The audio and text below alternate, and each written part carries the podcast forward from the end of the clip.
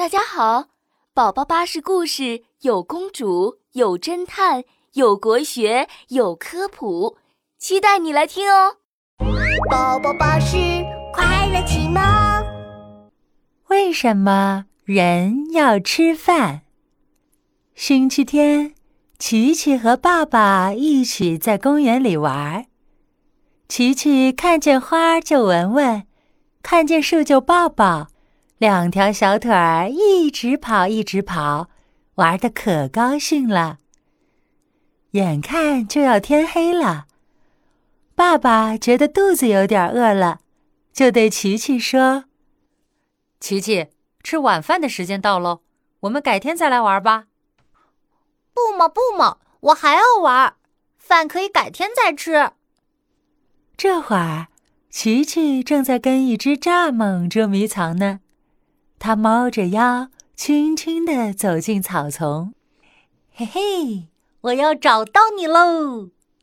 石具一点一点扒开草丛，一只绿色的蚱蜢跳了出来。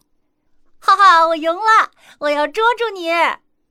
可琪琪还没伸手去抓呢，蚱蜢就咻的一下跳进了草丛里，不见了。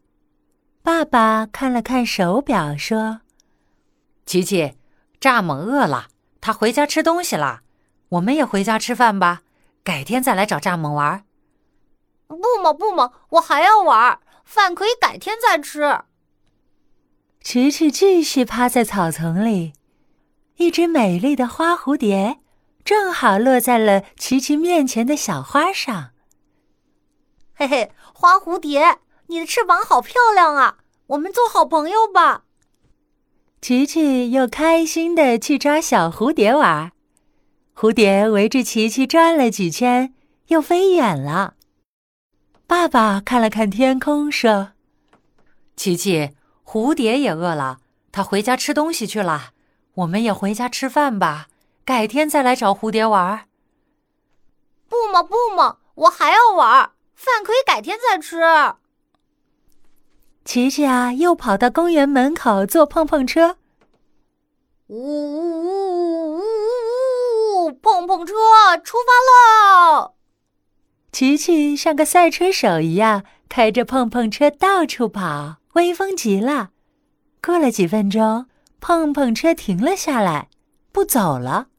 琪琪坐在碰碰车里，问爸爸：“爸爸，碰碰车怎么不走了呀？”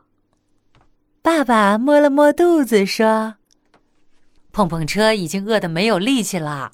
你饿了吗？我们快点回家吃饭吧。”琪琪还是不想回家，他问爸爸：“为什么一定要吃饭呀？改天再吃不行吗？”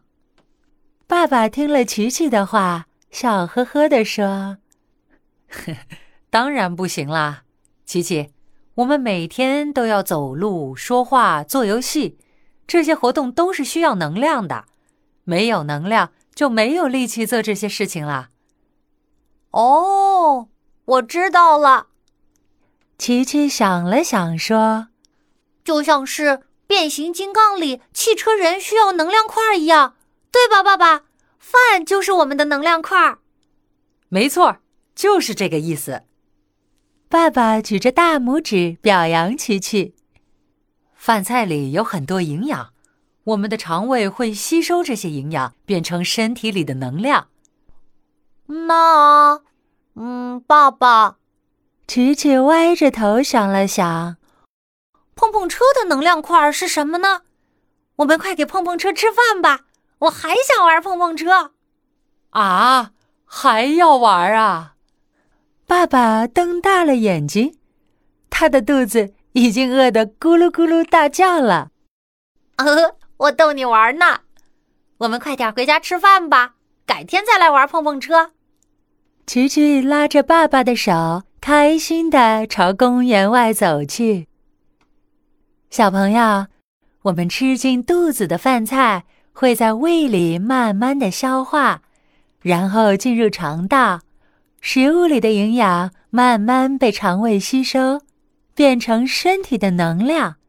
当食物消化完了之后啊，我们就需要吃饭，补充更多的能量。所以每天都要按时吃饭才可以哦。我是你的好朋友宝宝巴士，今天的故事就讲到这里了，晚安。